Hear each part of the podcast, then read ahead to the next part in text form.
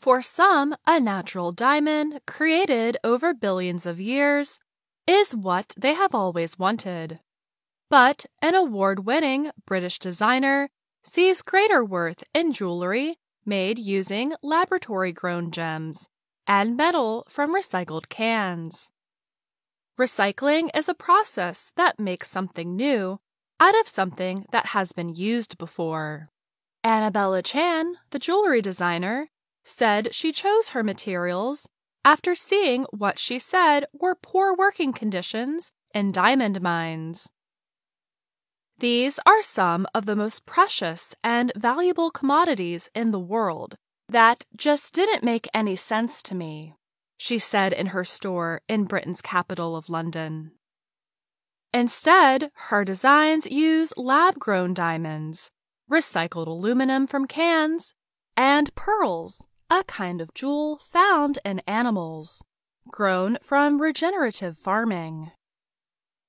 Chan's company did not give sales numbers, but said it had seen strong demand since the COVID 19 pandemic. She won the Game Changer division at the British Luxury Awards in November. Edahn Golan, Diamond Research and Data, studies the worldwide diamond industry. It found that the lab grown jewelry market has seen yearly growth of 20% in recent years. That has driven worldwide profits to $15 billion. As more producers enter the market, selling prices for lab grown diamonds have fallen. Companies are looking to stand themselves apart from competitors. They are doing so through their jewelry design. Pandora is a major seller of lab grown diamonds.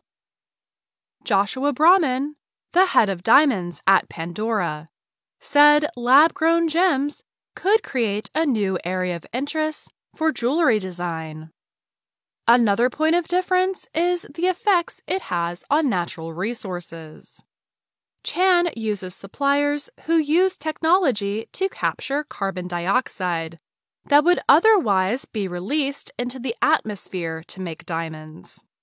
Chan said, so effectively taking something negative and turning it into something positive.